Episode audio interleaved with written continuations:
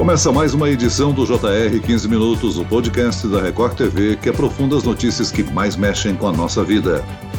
Dia 4 de março, Dia Mundial de Combate à Obesidade. Segundo o IBGE, 96 milhões de brasileiros estão acima do peso, o que representa 60% da população. Estudos indicam que crianças com maus hábitos alimentares têm risco maior de se tornarem adultos obesos. Como combater isso? Eu converso agora com o endocrinologista do Hospital Moriá, Dr. Malebranche Carneiro. Bem-vindo, doutor. Muito obrigado, Celso. É um prazer estar aqui. E quem nos acompanha nessa entrevista entrevista é repórter da Record TV, Daniela Salerno. Olá, Dani. Olá, Celso. Olá, doutor. Muito bom estar aqui com vocês. Um assunto tão importante, tão relevante, já que isso pode desencadear diversas doenças, além de diminuir a expectativa de vida da população.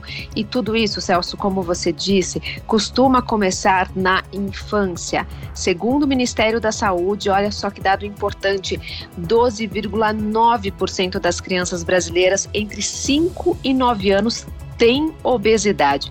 Então, como a gente combate a obesidade infantil, doutor, eu começo justamente com essa pergunta: como que a gente pode combater e o que define uma pessoa como obesa? Existe um peso específico, doutor?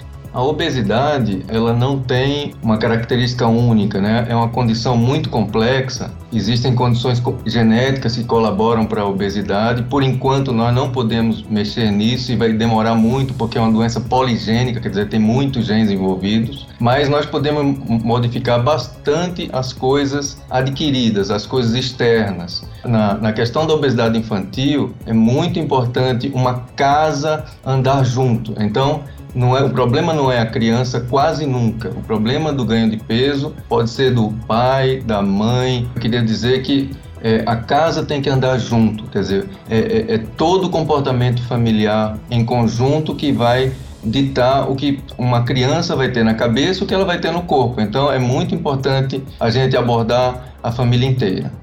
E doutor, até que ponto a dieta ruim de uma criança pode determinar um adulto obeso? Existe uma correlação positiva entre o peso da criança, o peso do adolescente e o peso desta mesma pessoa na, na fase adulta. Isso não é obrigatório, portanto, o, o quanto você vai ter de comportamento, de, de, de peso nessa fase é, é muito importante para que na, no futuro você não tenha também um adulto obeso. E além de uma alimentação incorreta, é possível que a criança desenvolva alguma síndrome alimentar, por exemplo? Sim, a obesidade ela tem um lado é, psicológico muito forte e muitas vezes um lado psiquiátrico, né? Então é, a abordagem da, da, cabecinha da criança é fundamental. Se você não diminuir o estresse da criança, aumentando a atividade física, tendo é, resolução a, as melhores possíveis dos problemas na escola, na família, isso vai repercutir muitas vezes no que ela come, porque não é só não é só o adulto, a criança também muitas vezes come por ansiedade. Tem que ser detectado em casa ou no consultório de um médico, de uma nutricionista,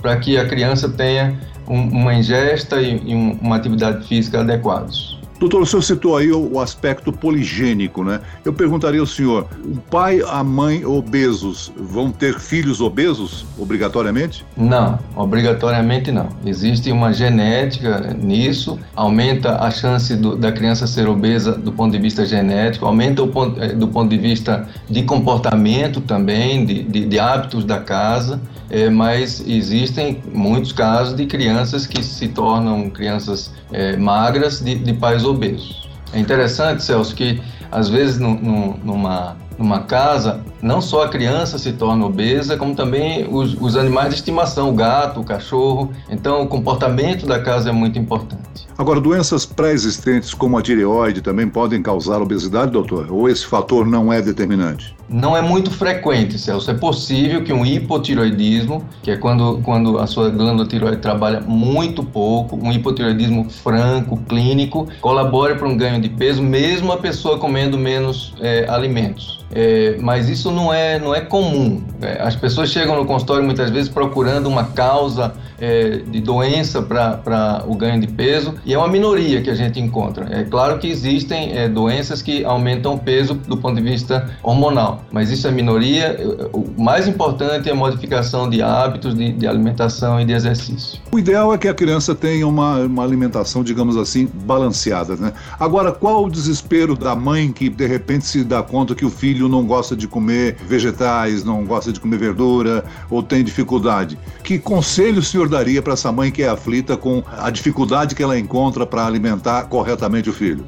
É substituir. Então, é, quando uma criança não gosta de um determinado alimento, se você forçar muito a barra, como isso é, é, é o que é muito comum em muitas casas, a criança torna-se fóbica, torna-se tem aversão àquela comida que está sendo forçada. Isso não é bom. Então você vai compensar aquela, aquelas vitaminas, aqueles nutrientes que tem num legume, numa, numa, numa fruta, num, num alimento derivado de leite, numa carne, ganha uma aversão àquele alimento. Agora, doutor, quais os danos a obesidade pode causar ainda na infância? A criança obesa é, aumenta a chance dela ser hipertensa, aumenta a chance dela ter distúrbios respiratórios, de, de sono, ela, ela pode ter insônia, ela pode ter desconforto tipo ronco, apneia, ela pode começar a ter alteração nas suas taxas de glicemia, nas suas taxas de, de colesterol e triglicérides, pode aumentar uma coisa chamada resistência à insulina, que é um mal é, inicial para doenças cardiovasculares e para câncer também. Então, pessoas que se tornam obesas por mais tempo da vida são mais expostas a essas condições e essas doenças que podem aparecer por causa da obesidade dependem também do tempo que a pessoa foi exposta à obesidade. Então, as doenças degenerativas cerebrais estão acelerando muito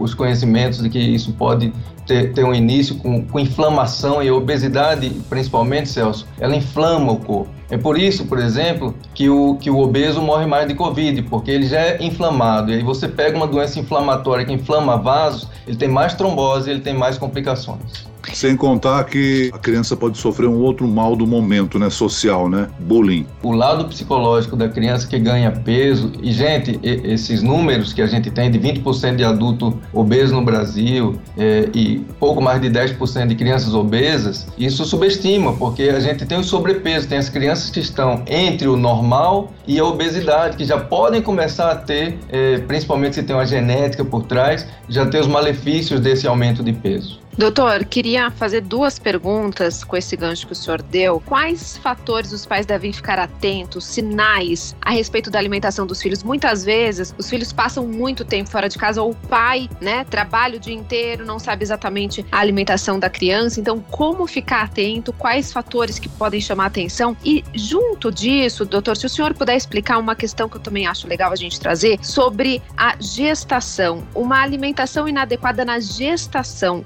pode contribuir também para a obesidade infantil? Uma criança é, obesa, ela vai ter uma dificuldade muito grande na, em, toda, em toda a sua vida. A relação da criança obesa com as outras crianças, o lado psicológico, o embotamento, o bullying que pode acontecer, isso realmente é, é uma coisa que a gente vê na prática do dia a dia. Quanto à gestação, a gestante que tem ganho de peso acima do recomendado, porque uma gestação é normal você ter um ganho de peso dependendo da sua estrutura física. É, isso pode levar a diabetes. Um diabetes pode levar a uma alteração na, na, no feto, no embrião, ele ter ganho de peso, ter parto prematuro, sequelas neurológicas nesse parto prematuro. Uma, uma mãe com, com excesso de peso tem uma chance maior de ficar hipertensa, de ter uma condição chamada pré-eclâmpsia ou até eclâmpsia, que ela pode convulsionar, e você ter complicações para a criança com repercussão para o resto da vida. Como prevenir tudo isso, doutor? A alimentação adequada é a chave de tudo? Depende, depende. É como eu falei, a obesidade é uma condição muito complexa. Às vezes, eu vou te dar um exemplo. Uma pessoa que é muito obesa, ela pode ter uma doença psiquiátrica, ela pode ser um bipolar. O bipolar ele pode ter uma compulsão por, por várias coisas, por droga, por jogo, mas ele pode ter uma compulsão que seja por alimento. E se você não tratar essa condição psiquiátrica, você não vai progredir no tratamento dessa pessoa. É, mas na população em geral, é, é muito importante enfatizar os, os hábitos alimentares, que eu costumo dizer, pesar bem, eu acho que até pesar bem é mais importante do que comer bem. Eu queria deixar isso é, para vocês refletirem. Uma pessoa é, que pesa bem, eu não vou ficar tanto no pé, no, no pé dela se ela come mais carboidrato, um pouco mais de sal na, na vida, né? Agora, tem que dormir bem, tem que fazer exercício gostando do exercício. Você não vai gostar do exercício, de fazer exercício, se você não dormir bem, se você não pesar bem. Então, essas medidas é, é, é para todo mundo, não é só para o hipertenso, para o diabético, nessa fase de pandemia que está todo mundo com medo de pegar é, Covid com, com fatores de risco. Isso tem que ser para todo mundo a longo prazo, porque as doenças inflamatórias que essas condições levam nos remetem a maiores riscos a longo prazo. Doutor, é bom esclarecer que estar obeso não significa estar alimentado adequadamente, né? Porque é possível ocorrer casos de desnutrição ou anemia com as pessoas com obesidade, não é mesmo? Sim, sim. O obeso, ele não tem tudo sobrando. Ele pode ter, ter uma, uma ingesta muito grande de calorias, mas tem uma ingesta insuficiente de nutrientes. Eu vou, eu vou dar um exemplo aqui. Um, uma pessoa obesa que come muito pouco, por exemplo, toma muito pouco derivados de, de leite, que não ingere quase nada de vitamina B12, que são obesos, às vezes alguns vegetarianos são obesos, é, comem muito carboidrato e especialmente os veganos, podem desenvolver uma deficiência de vitamina B12. Isso pode aumentar uma proteína chamada homocisteína, que aumenta o risco de trombose. Então isso desprotege a pessoa que, que emagrece por esse caminho se ela realmente falha adequadamente. Tem uma, uma dieta balanceada, rica em vegetais, frutas, é, e, e, pobre em gorduras saturadas.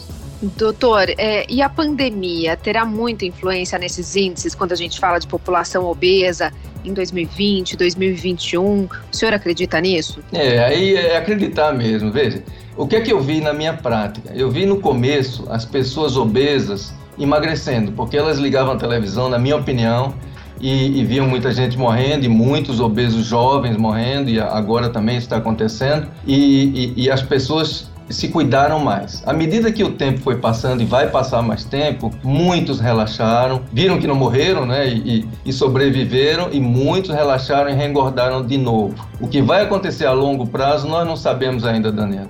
É, até nessa, nessa linha, doutor, queria te fazer mais uma pergunta. O senhor acredita que a tendência é os casos, então, de obesidade aumentarem nos próximos anos? Ou será que há uma movimentação até para estimular a alimentação saudável, para diminuir o sedentarismo, quem sabe até sair desse grupo de risco? Isso depende muito dos nossos hábitos, é, como que eles vão evoluir. Né? Uma coisa interessante que saiu nessa pesquisa de dois anos atrás aqui no Brasil, que é recente, é que os homens aumentaram a atividade física, as mulheres não. Então, isso é ruim. Obesidade, prevenção de obesidade não passa só por dieta. Então, a gente tem que atuar em cada ponto de que a pessoa tem. Eu costumo dizer o tratamento da obesidade é como caminhar num, num, num caminho cheio de pedras. E, e, se você deixar uma pedra ali, você pode tropeçar justamente naquela.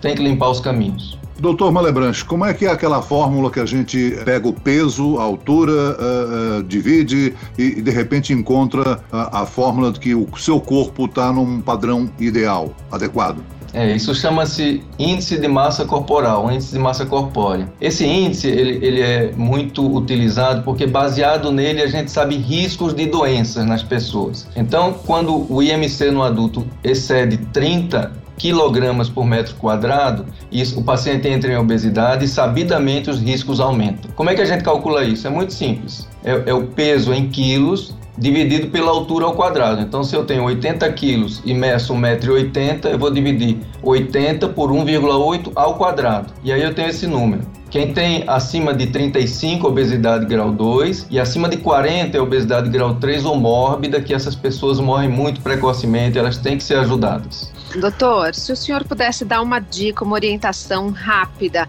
seria alimentação adequada e também movimentar o corpo? É, a minha dica é o seguinte: pese bem. Se você pesar bem, é, é, como eu falei, eu não vou pegar muito no seu pé se você come um pouco mais disso do, do que aquilo.